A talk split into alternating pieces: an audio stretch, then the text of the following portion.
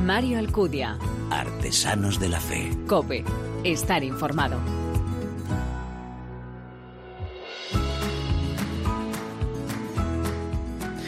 Hola, ¿qué tal? Muy buenas. Te doy la bienvenida a esta octava entrega de Artesanos de la Fe en cope.es en nuestra segunda temporada, un espacio donde se dan la mano el testimonio, la lectura y la música, elementos esenciales en esa imagen de la iglesia joven a la que nos convoca el Papa. Recuerdo en este comienzo unas palabras del arzobispo de Santiago de Compostela, Monseñor Julián Barrio, dirigidas este año a los participantes en la Asamblea de Catequistas, a los que pedía seguir dando a conocer la vida y la historia de Jesús, no solo con palabras, sino con su testimonio. Y es que mientras catequizamos, nos hacemos testimonio de Cristo, con una fe que motiva, con una esperanza que orienta y con una caridad que realiza el sentido de la vida. Se trata de ser como iconos del rostro de Cristo, llenos de esperanza que viene no de nuestras propias fuerzas, sino de la presencia continua del amor que nos acompaña. Solo quienes han reconocido al Maestro tienen experiencia de primera mano y están capacitados para llamar a otros y recorrer también el camino con ellos. Como dice el Papa, necesitamos el oxígeno del Evangelio, el sopro del Espíritu de Cristo resucitado para que vuelva a encender y propagar el amor y la misericordia allí donde las puertas están cerradas. Necesitamos el ofrecer nuestro testimonio, la convicción y la creatividad y también la fantasía del Espíritu Santo que nos empuja a recorrer caminos nuevos con valentía. Algunos de los que lo ponen en práctica les conocemos en este programa. ¿Quieres conocerlos, verdad? ¿Nos acompañas? Gracias por descargarnos y escucharnos.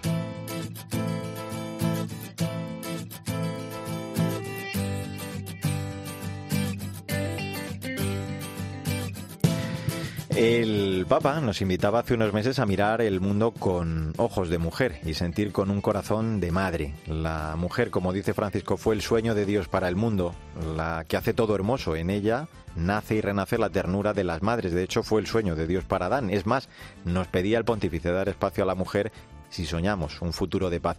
Pues de mujeres con mujeres vamos a hablar los próximos minutos, más exactamente de un blog, Mujeres teníamos que ser, y lo hago además precisamente con una de las tres mujeres colaboradoras que me acompañan en este programa. Sandra Madrid, muy buenas. Muy buenas, Mario. Pues mujeres corrientes, atípicas, agotadas, enérgicas, eficaces, apasionadas, responsables, locas, geniales. Mujeres que crean, que creen, que crían, que trabajan, que educan, que revientan. Mujeres que ríen, que lloran, que se entregan. Mujeres con talento, con mal día y buen humor. Mujeres con mucho sueño y que se sienten y padecen, que caen y se levantan, que se enfadan y se equivocan, que saben pedir perdón mujeres que abrazan y que necesitan. Pues así se presenta esta iniciativa, Mujeres Teníamos que Ser. Hay cuatro de ellas y un proyecto común, un blog hecho eh, por ellas, pero no dirigido exclusivamente a ellas, ¿eh? porque en él encontramos temas relacionados con la paternidad, la maternidad, la cultura, la cocina, las relaciones de pareja, incluso humor. Y vamos a hablar en este programa, Sandra, precisamente con una de las creadoras. Eso es, Isis Baraja se define como esposa y madre de seis hijos por amor y vocación, periodista de profesión. Comenzó su andadura en el diario La Razón.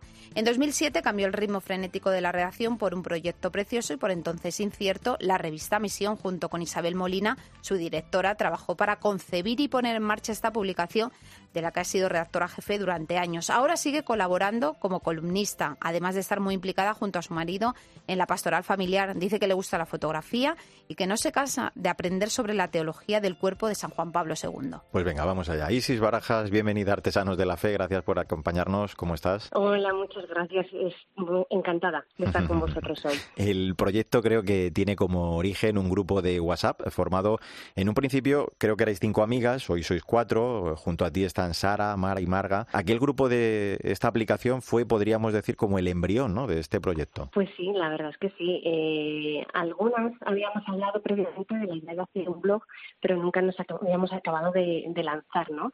Entonces, bueno, pues hubo en un momento dado, dije, bueno, voy a proponerlo de forma seria a, cuatro amigas, que además entre ellas algunas no se conocían, y, creé un grupo de WhatsApp al que llamé así, Mujeres Teníamos que Ser, y, les lancé la propuesta pensando que, vamos, que me iban a mandar todas a paseo.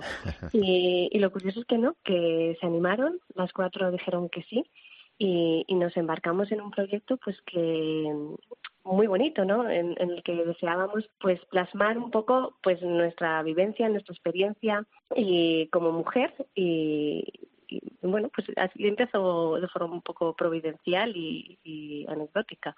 Y sí, una de las cosas curiosas es el nombre del proyecto, Mujeres teníamos que ser, una expresión que tiene pronunciada desde el otro género cierta connotación negativa. Supongo que queríais jugar de alguna forma con ese título para que la iniciativa no pasara desapercibida, como así desde luego ha ocurrido. Pues mira, te seré sincera, en realidad el nombre vino porque yo a ese grupo de WhatsApp lo primero que me vino a la cabeza de, bueno, somos cinco mujeres, pues mujeres teníamos que ser, y lo puse. Eh, el caso es que luego cuando estuvimos hablando de qué nombre poner al blog, ustedes dijeron, pero ¿por qué no nos quedamos con este nombre? Veíamos que era una forma, em, en primer lugar, de mostrar nuestra identidad de mujer. Eh, hemos sido creados hombre y mujer y, somos mujeres, actuamos como mujeres y, y qué belleza, ¿no? El ser mujer. Entonces, eh, pues la verdad que fue un poco anecdótico, pero luego vimos que funcionaba, ¿no? y además que tampoco eh, nunca hemos querido como excluir al, varón, no todo lo contrario. Mm. Eh, como decías, Mario, al principio, es un, es un blog que va dirigido a hombres y mujeres. Es verdad que nosotros somos todas mujeres y escribimos pues desde esa realidad nuestra, ¿no? Pero, pero nuestros posts van dirigidos a, hombres o mujeres, a todo el que le pueda interesar lo que contamos. Eh, háblanos, Isis, de, de, cada una de las mujeres que, que formáis este blog, eh, lo que aportáis cada una al proyecto. Si te parece, te pido eh, de cada una de tus compañeras eh, una palabra para definirlas. Por ejemplo, Sara. Sara, yo diría que es hacer del ordinario algo extraordinario. Ella busca la trascendencia en, en, la vida corriente eh, hay posts suyos hablando, por ejemplo, de, la enfermedad que ha tenido que atravesar después de, su, último embarazo y parto, eh, dando una trascendencia a, esa vivencia de la enfermedad y, mostrando eh, cómo el Señor también tiene una palabra para nosotros en, la debilidad y en la, fragilidad. Mm. ¿Qué me dices de Mar? Dos cosas. Yo, por un lado, la, cultura. ella es una apasionada de la literatura y, lo transmite de una forma maravillosa. Y luego también tiene una sensibilidad especial con todo el mundo del síndrome de Down. Eh, ella tiene un hijo con síndrome de Down y ha escrito varios posts sobre este tema, eh, pues alzando un poco la voz, eh, concienciando del valor que tiene eh, estas vidas ahora que estamos atravesando pues un holocausto realmente de, de, niños con síndrome de Down que ya no nacen, no nacen muy poquitos, eh, pues mostrando todo lo que ella ha recibido y ella y su marido de, este hijo, ¿no? Que ha sido una bendición para su familia. A la siguiente la conocemos un poquito aquí en Cope, Margarita. Sí, verdad. pues Margarita es eh, es la diversión, el humor, la nota cómica, digamos, eh, que es capaz de hablar de las cosas perdón, que nos suceden con, pues, con, con una visión alegre, ¿no? Y, y, además ella lo hace en formato vídeo. Eh, ella dijo desde el principio que ella lo de escribir, que, que lo suyo es la pantalla y además es que eh, la cámara la quiere, amarga. Y, y, bueno, pues es ese toque pues, diferente. más y diferente. Mm. ¿Y a ti qué te gustaría que dijeran ellas de ti? Ay, Está difícil, sí. Sí, no lo sé. Yo estoy apasionada de los temas de familia, eh, de, matrimonio, como decíais un poquito al principio, eh, para mí la teología del cuerpo de Juan Pablo II ha sido una revolución en, mi matrimonio, en mi familia, y, intento pues eh, mostrar aquello que a mí me ha ayudado, que, que a nosotros nos ha dado luz en nuestro caminar como matrimonio, como familia, y y un poquito también como Sara, eh, intentando buscar eh, eh, eso, las cosas del ordinario de la vida, de las cosas más sencillas, poder, mm, que sea como, una forma de trascender, ¿no? y de, ver que el Señor está en, todas esas cosas cotidianas, que la santidad está en lo ordinario, en lo cotidiano. Pues, bueno, pues ha, salido muy bien de este aprieto ¿eh? en el que te he puesto. qué difícil me lo has puesto. Isis mencionaba alguna de esas cosas que queréis reflejar en Mujeres Teníamos que Ser.com, aspectos que van desde la mujer hasta los estilos de vida o la propia pareja. En cuanto al contenido, ¿hay una especialización periodística o cada una escribe lo que le parece más interesante? Pues es muy espontáneo, la verdad. Tan espontáneo que escribimos menos de lo que deberíamos escribir. Eh, en realidad el blog es un hobby para nosotras y no tenemos ningún tipo de programación, tampoco nos hemos planteado tú escribes unas cosas, yo escribo de otras. O sea, realmente cada una cuando descubre algo, pues a lo mejor mm, lee un libro que, que le llama la atención o mm, asiste a una conferencia o simplemente algo de su vida que cree que tiene un valor y que puede transmitirlo y ayudar a otras personas, pues lo hace y lo pone por escrito. Así que no hay ningún tipo de guion, es totalmente espontáneo. Eh, a veces estamos más activas, escribimos más, otras veces tenemos periodos más largos en los que no, no escribimos. Eh, entonces, no, no hay guiones, es absolutamente libre, cada una pues escribe desde el corazón aquello que, que lo que bueno, lo que le ha ayudado, lo que siente, bueno, es muy espontáneo. Eh, hace unos días conocíamos que entre enero y junio de, este año en España solo han nacido 170.000 niños, la cifra más baja registrada desde 1941. Te has referido tú hace un momento a ello como un auténtico holocausto. Eh, estar dispuestos a recibir a los hijos eh, como un don es abrir nuestra vida a la esperanza. Lo leía en uno de vuestros posts, precisamente, se titulaba el artículo Lo que necesitas para tener hijos. A mí me gustaría, Isis, conocer tu opinión, porque me parece que con seis hijos que, que tenéis eres una voz más que autorizada, ¿no? Para decir algo al respecto. Sí, yo creo que um, ese post, de hecho, lo, escribí yo porque eh, muchas veces a mí me dicen, claro, cuando, cuando tú te encuentras con una persona y dices que tiene seis hijos, generalmente el otro siempre dice, bueno, yo es que me encantaría, pero no puedo por esto, por esto, eh, hay una situación socioeconómica que no puedo, o sea, eh, pero en, en realidad, en el, en el fondo, eh, yo creo que lo que nos falta es una, una esperanza. O sea, que el, el, tener hijos no, no es una cuestión de tener más o menos dinero, más o menos recursos, eh, de tener más paciencia, de tener más capacidades. Yo me siento eh, una persona con una limitación tremenda eh, yo antes de tener hijos no había no había cogido en brazos a ningún niño, ningún bebé, no, no sabía qué se hacía con un niño. no había una persona más inepta en el mundo para tener hijos que yo. Eh, entonces no se necesitan cualidades especiales, no se necesita ser una supermujer ni un superhombre para tener varios hijos. Se necesita tener eh, la esperanza de que hay otro que, que, que, que, vela por ti, que vela por tu familia, que no estás solo ante el desafío de la vida. Y, y para mí esa es, esa es la gran esperanza. Eh, para mí todos nuestros hijos hacen una, una grandísima bendición no sin combate, no sin lucha, ¿no? Porque ah. pues mantener una familia numerosa no es fácil, pero bueno, ni hoy en día ni nunca, pero lo cierto es que nunca nos han faltado las ayudas, el soporte, el, el saber que estamos, eh, que nuestros hijos no nos pertenecen, que son un don que acogemos, que, que recibimos con, con nuestras vasijas de barro, ¿no?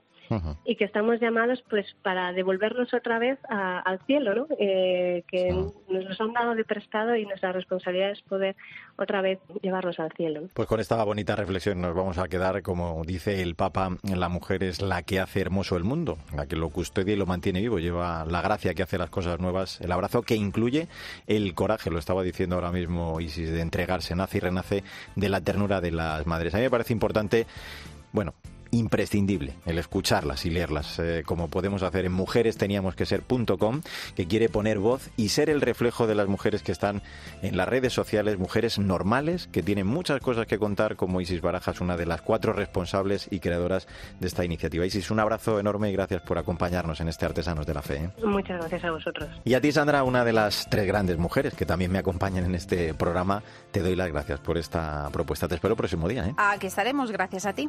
Mario Alcudia. Artesanos de la Fe. Cope. Estar informado.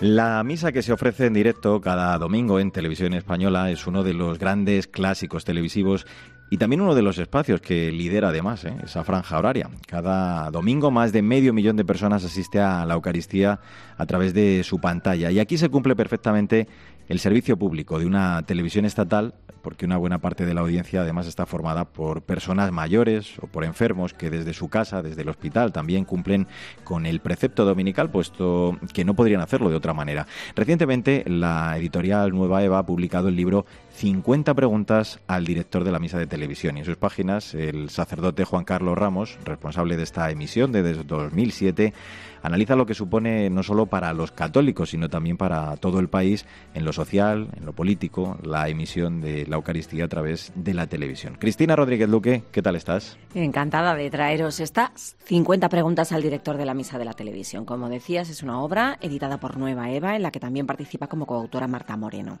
El Día del Señor es un programa que lleva más de 30 años en antena, cumpliendo un servicio fundamental. Su director, como comentabas, es desde hace más de 13 años Juan Carlos Ramos, sacerdote desde 1987.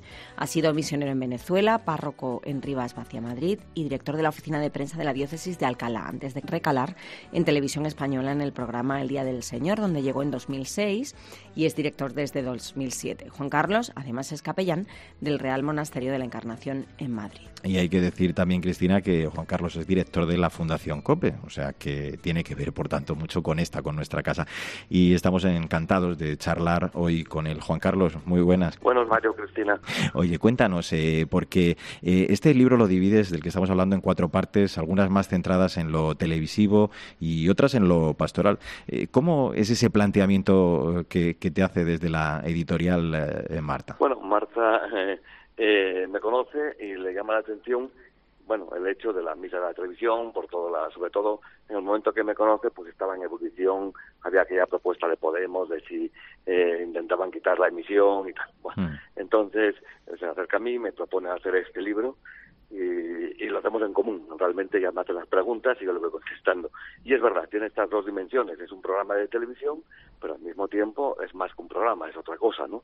Es una comunidad creyente que se reúne, aunque sea virtualmente a través de la televisión, y que celebra juntos la Eucaristía ese es el equilibrio complicado a veces de conseguir o las dos facetas a las que hay que atender necesariamente. Juan Carlos, cuéntanos, ¿cómo es la producción del programa que cada semana, domingo a domingo, va cambiando de escenario para acercar la Eucaristía a diferentes lugares donde actúa la Iglesia? Desde coros de chinos en parroquias de Usera, monasterios, niños protagonistas. ¿Cómo es el trabajo que hacéis cada semana en equipo? Una de las ideas cuando se firma el acuerdo entre Televisión Española y la Conferencia Episcopal eh, para llevar a cabo esta, transmisión era dar a conocer un poco la, la Iglesia en España desde distintos aspectos, distintos lugares, distintas realidades. Y por eso eh, eh, es parte esencial de este programa el poder cambiar cada domingo de lugar, procurando dar a, mostrar a, la, España las distintas maneras de vivir la misma fe y de celebrar la, la misma Eucaristía en distintos lugares. Elegimos, por eso, lo más variado que podemos. A veces hay condicionamientos técnicos que nos impiden ir donde nos gustaría, otras veces, bueno, pues hay peticiones porque celebran acontecimientos importantes. Yo ahora mismo, ahora mismo me pilláis en el Modóvar del Campo, donde están en un año jubilar y nos han pedido desde el año pasado que viniéramos y aquí estamos en el Modóvar del Campo grabando un reportaje para emitir una misa en enero, ¿no? O sea que eh, otras veces son colegios, otras veces son hospitales, incluso hemos llevado la, la Santa Misa y otras veces incluso al aire libre, porque celebran una romería que es interesante y que y que la podemos emitir. Eh, eh, para ti es muy importante, lo dices, que lo técnico sea muy profesional, claro, y destacas en el libro que, que así además lo vive el equipo en cuanto pues eh, asuntos como las tomas, los ángulos, lo que enfocar en cada momento para quien no controla esto de, la televisión o, no lo conoce muy de cerca. ¿Cómo haces que cada retransmisión, cómo tratas de transmitir al equipo, Juan Carlos, para que cada una de esas transmisiones sea diferente? Bueno, bueno el, lugar evidentemente pues, tiene, te condiciona o ya te ayuda, ¿no? Porque hay sitios efectivamente que son espectaculares y apunte donde apunte la cámara para sacar planos bonitos, otros sitios son más complicados y hay que buscar un poquito más la vida para hacer planos más interesantes, ¿no? Pero sí, es verdad que los profesionales de televisión son extraordinarios, tienen un bagaje tremendo eh, y tanto los operadores de cámara como los iluminadores son todos muy buenos profesionales y saben buscar y sacar partido a los lugares donde vamos para mostrar lo mejor de cada sitio y mostrar la realidad de cada lugar también. Y lo más importante que yo les transmito a ellos es que ellos entienden muy bien. Eh, las imágenes tienen que ayudar a introducir a la gente que nos ve en la celebración eucarística. Si no nos sirven de nada, ¿no?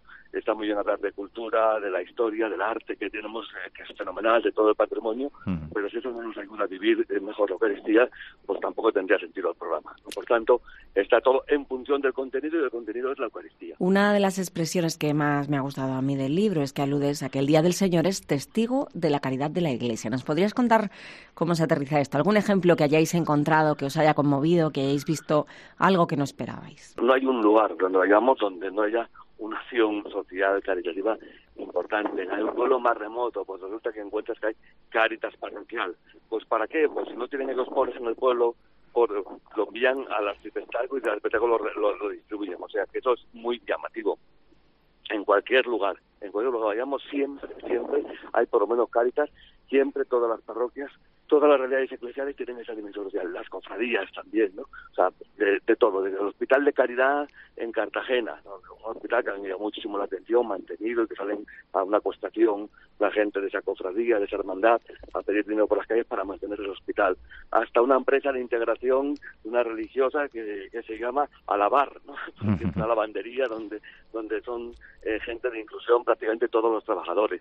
En fin, la imaginación cuando de la caridad se pide, pues efectivamente salen muchas iniciativas distintas porque fomenta mucho la imaginación, la creatividad de la gente.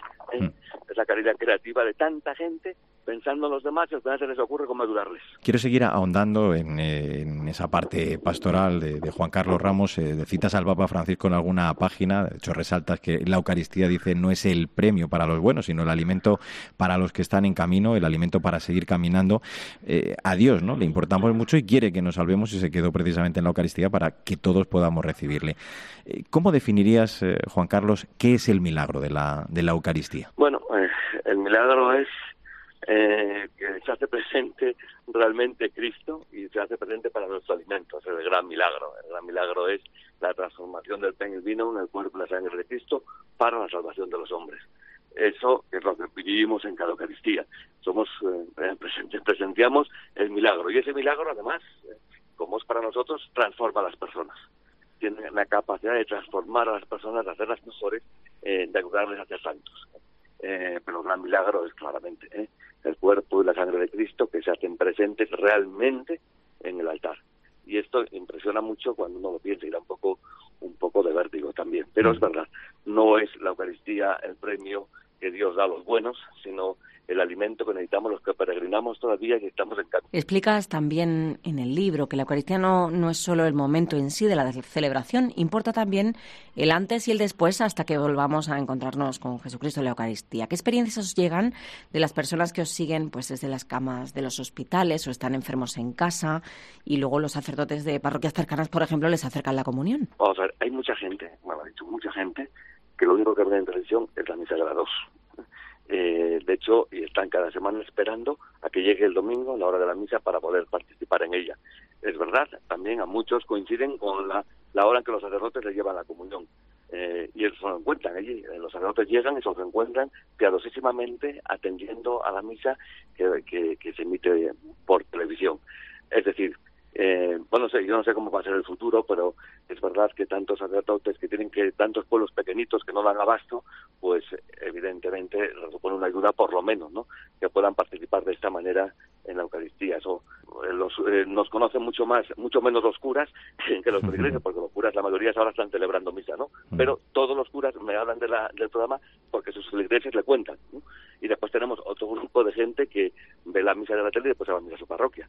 Y entonces lleva las iniciativas y le cuenta a su párroco. He visto no sé qué, que el coro no sé cuánto, que aquello era muy bonito, que estaba muy buena idea. Aportan también hasta a veces experiencias que pues en las que se aprovechan otras parroquias. Desde uno de esos lugares precisamente tan importantes desde donde se sigue eh, la Eucaristía, es el Hospital Clínico San Carlos, es precisamente donde presentabais hace unos días, Juan Carlos, el libro en la capilla de este hospital. Eh, cuéntanos cómo fue la experiencia, porque claro, el escenario es peculiar para hacer la presentación de un libro. Sí, lo eligió Marta, la editora, decidió que era un buen sitio, ya que nuestros eh, clientes, entre comillas, son enfermos en muchas ocasiones y ir a un hospital. El capellán eh, estuvo encantado de, acogernos y estuvo en la presentación también, pues él contaba también su experiencia, ¿no? Desde capellán, que lleva muchos años en el clínico San Carlos, de, de la gente, ¿no? Que como también esperan ahí la misa del domingo en la tele, como él va por las habitaciones el, los domingos de la mañana, es rarísima la habitación donde no está puesta donde no está puesta la misa en la tele. ¿no? Mm. Incluso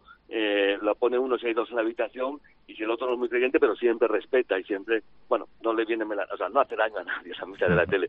El escenario creo que fue ideal, ¿eh? por eso, porque sentía, bueno, yo ahí me sentía en casa. Eh, mi, mi parroquia, que es la televisión de alguna manera, que es la España entera a través de la televisión, pues digo, bueno, físicamente donde más la experimento es en los hospitales, porque yo sé que ahí me conocen. ¿no? Ahí es donde tiene usted el mejor Claro. público.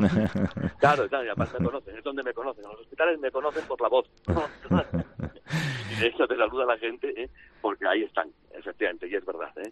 El mejor público, además, estoy orgullosísimo de yo tengo la mejor audiencia de televisión, de cualquier programa. Soy que soy el que más enfermo, que más gente mayor tengo, es la mejor audiencia. Mm, Pues eh, la voz eh, y en este caso también el cerebro que pone y piensa esos lugares desde donde celebrar la Eucaristía nos ha acompañado hoy porque es el autor de este libro, Cristina, del que vamos a recordar ya eh, el título. 50 preguntas al director de la misa de la televisión. Está editado por Nueva Eva y tiene como autores a Juan Carlos Ramos, que lo hemos tenido aquí con nosotros, lo tenemos, y a la editora Marta Moreno. Pues la misa televisada en España, claro que sí, que ha acabado generando una corriente de afecto muy grande porque muchas personas eh, se han visto vinculadas a ella en momentos difíciles de su vida y lo siguen haciendo cada domingo, esperando con gran expectación ese momento. Enhorabuena, Juan Carlos Ramos, por el libro y por esta labor periodística y pastoral tan importante que llevas a cabo. Un abrazo muy fuerte. ¿eh? Un abrazo para los dos, muchas gracias. Gracias. Y a ti, Cristina, hasta la próxima. Hasta pronto.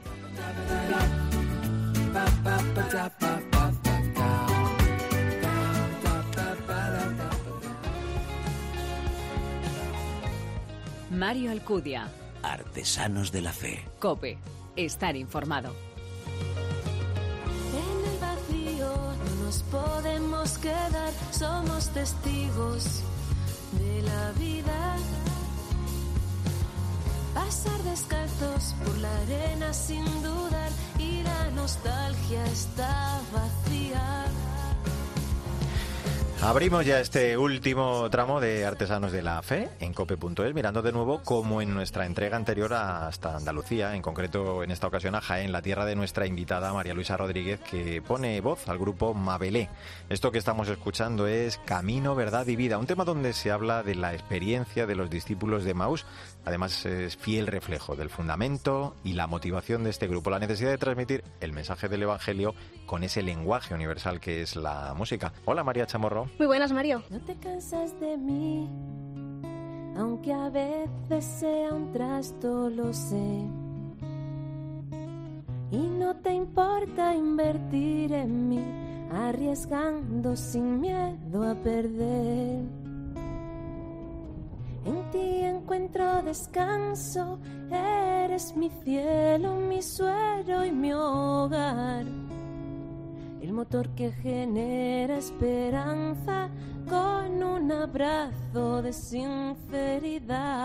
Tal y como soy es un tema de Unai Quirós que este grupo ha versionado y en el que ponen de manifiesto que es ese gran tesoro que quieren compartir, la experiencia del amor incondicional de Dios y la alegría de sentirlo en el día a día. Es desde esta alegría con la que se sienten llamados a transformar el mundo, a ser instrumentos y, como dice el Papa Francisco, salir al encuentro y construir ese reino en la tierra en todos nuestros ámbitos cotidianos. Y qué mejor modo que hacerlo que con la música, que nos acompaña a lo largo de nuestros días. Música que además fue merecedora del premio Esfera en la Conferencia Episcopal a Grupo Revelación Católico en 2018. Quiero gritar que todo está en ti, en el dolor. Tú la paz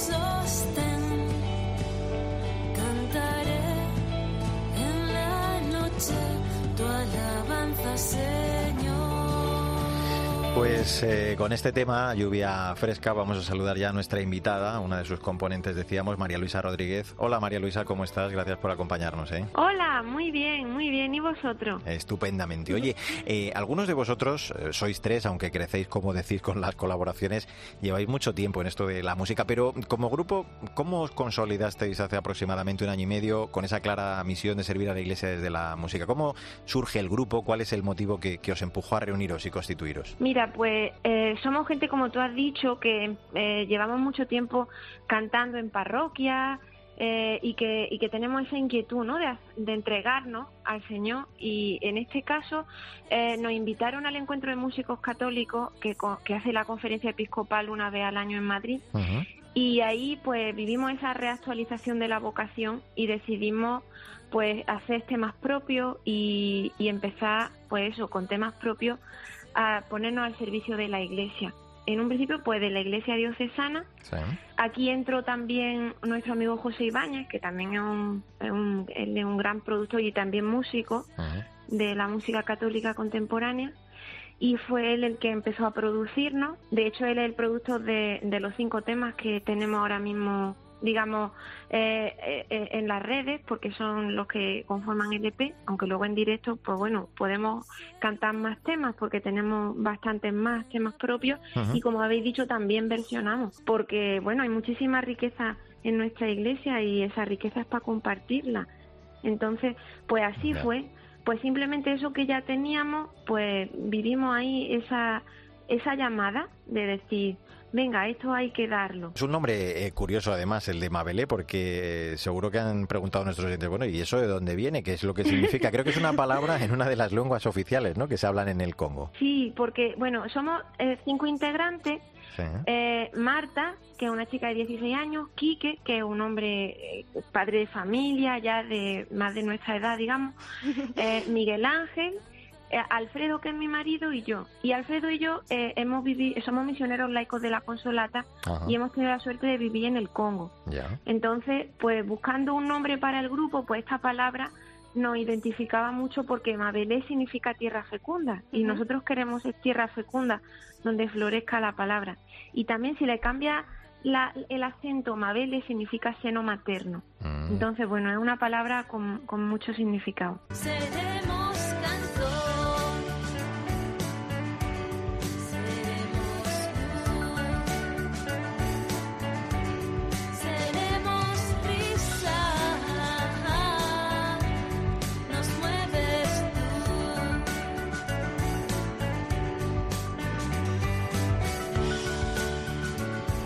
Estamos escuchando es Seremos Canto, una canción que nos invita a ser esa luz, esas antorchas que ardan con el amor de Cristo. Como decís vosotros, esas transparencias de Dios. ¿Cómo ha sido esta experiencia, Marilisa, de grabar un disco? ¿Cómo hacéis para escribir las canciones? ¿Cómo os organizáis? Bueno, mira, el, el- el proceso de, digamos, grabar el disco ha sido largo, ha sido dos años y ha sido algo muy natural, porque José es amigo, sobre todo, más que productor y que músico, pues es amigo. Entonces ha sido algo bonito, algo familiar, digamos, y algo muy procesual. El cómo escribimos las canciones, pues hay, mm, pues mm, depende de, hay temas pues que algún componente hace la música y normalmente yo pongo las letras.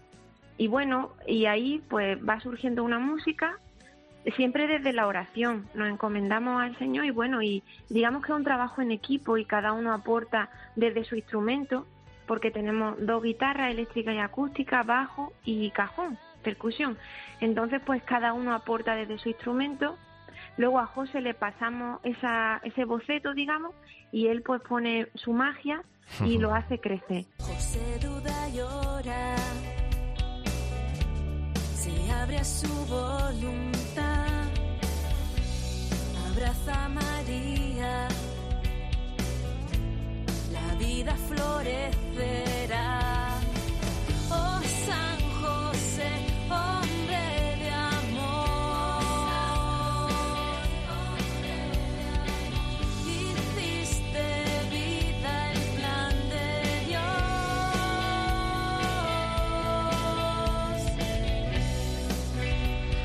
Esto que suena es eh, Hombre de Fe, un canto a la figura de San José, precisamente lo estamos escuchando, a su bondad, a su trabajo, a su fidelidad. Vosotros eh, sois también un ejemplo de fidelidad, ese plan de Dios que os llamó a transmitir el Evangelio a través de la música.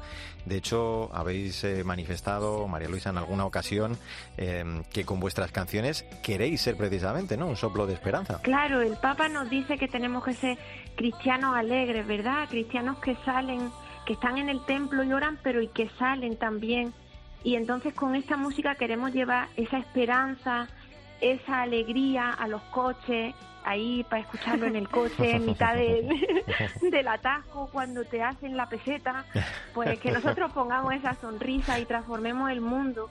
Y bueno, sabéis que la música está en todas partes, ¿verdad? Y entra a sitios donde no entra otro, otro, otros tipos de oración. Entonces, nos parece muy interesante llenar de música eh, mucho espacio y de, y de música católica, de música alegre, mm. realista, pero alegre, ¿verdad? Tenemos esa misión de hacer de este mundo el reino.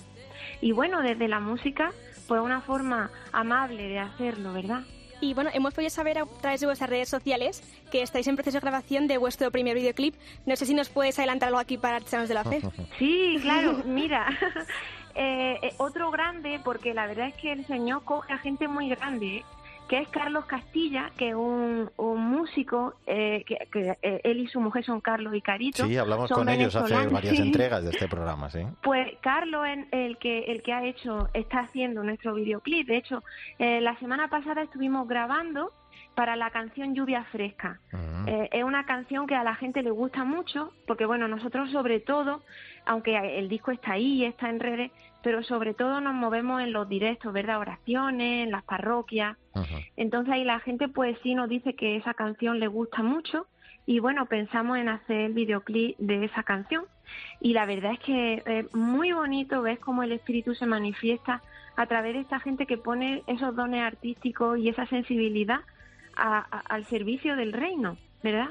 Es muy bonito, como decía nuestro anterior papa, ¿verdad? Que la belleza también es una búsqueda, es una búsqueda de Dios.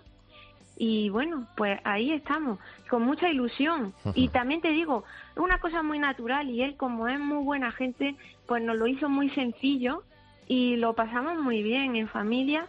Lo primero siempre es rezar y ponernos en manos que, que esto no es para nosotros, que esto es para el Señor. Pueblo de Dios en salida,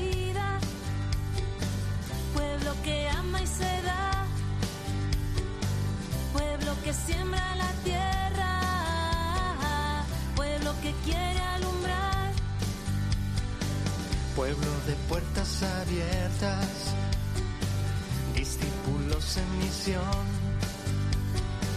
llevamos el Evangelio, sueño de un mundo mejor. Misión, así se titula este tema con el que invitáis de la mano de María y guiados por el Espíritu a ser ese pueblo de Dios en salida. Es una canción muy especial en la que cantáis junto a Gesed y José Ibáñez, y que además, y una gran noticia para vosotros, porque ha sido elegida como himno del próximo Congreso Nacional de Laicos, que tendrá lugar en febrero de 2020. Claro, eso ha sido un regalazo, porque fíjate, la música que hacemos no la hacemos para nosotros, es para que se use y para que le sirva a la gente. Entonces, hacer algo que le sirva a la gente y además en algo tan importante como en, en la revisión del papel del laicao en nuestra iglesia en España, pues ha sido muy bonito, la verdad, es muy bonito. Y bueno, eh, hablamos antes de ese videoclip. Dinos cómo va a ser vuestra, va a seguir vuestra misión después de este primer disco. ¿Tenéis en mente alguna otra aventura musical a corto o a largo plazo? Bueno, nosotros estamos al servicio, entonces ya te digo, casi todas las semanas cantamos de una manera o de otra, ya sea como Mabelé o como grupo mixto, digamos, que hacemos con Jesús, con José Ibáñez, porque estamos al servicio de la Iglesia, entonces donde se nos necesita. La siguiente cita que tenemos es con la Cruz de Lampedusa, que visita la ciudad de Jaén y la provincia de Jaén y aquí en la ciudad de Jaén pues cantaremos también en los actos alrededor de la, de la cruz de Lampedusa que es tan importante y tan profética para reivindicar ese, la importancia de la acogida a los hermanos migrantes, ¿verdad? Entonces pues sí, bueno, eh, sí van surgiendo muchas cosas. sol cada día para todos amor da la vida a mis ojos Cuando maduramos, el trabajo mina el tiempo. Vemos el futuro como miles de proyectos. La preocupación puede que me aleje de tu lado. Con esta versión de Sale el Sol nos vamos a despedir. Os damos las gracias por vuestra música. Que sigáis con ella aportando desde Mabelé ese toque de alegría de ser cristiano, siendo además eh, ese necesario soplo de esperanza, ayudando a construir el reino desde el amor. Y ahora te agradezco muchísimo, María Luisa Rodríguez, eh, componente de este grupo Decimos, Mabelé, el que nos hayas acompañado y muchísimas gracias eh, por estar con nosotros. Un abrazo muy fuerte. ¿eh? Un abrazo para vosotros y gracias a vosotros. Muchísimas gracias. Y a ti, María Chamorro, una vez más, también gracias ¿eh? por acercarnos a esa música, como siempre, que nos transmite la alegría de sabernos hijos amados de Dios. Hasta la próxima. Como siempre, un placer. Muchas gracias. Celebramos el tiempo de Adviento estos días, una invitación a mirar de nuevo a Cristo y a poner en Él nuestra esperanza. En Él Dios se ha acercado a cada uno de nosotros para mostrarnos su amor, ese amor que puede cambiar nuestro corazón y convertirnos en testigos de que es posible sembrar la vida de la gracia en el corazón del mundo. Ciertamente, como ocurre y comprobamos cada Navidad, el Señor quiere acercarse eh, cada uno de nosotros desea entrar en lo más profundo de nuestro corazón para transformarlo con su gracia, dándonos así la verdadera alegría. Acerquémonos a Él, caminemos hacia su luz para poder ser también a través de nuestra vida, como nuestros invitados, esa luz para los demás. Y ahora sí, como siempre te digo, no olvides que el arte de la vida es el camino que debe conducirnos a Dios. Te espero en nuestro próximo programa. Para todos.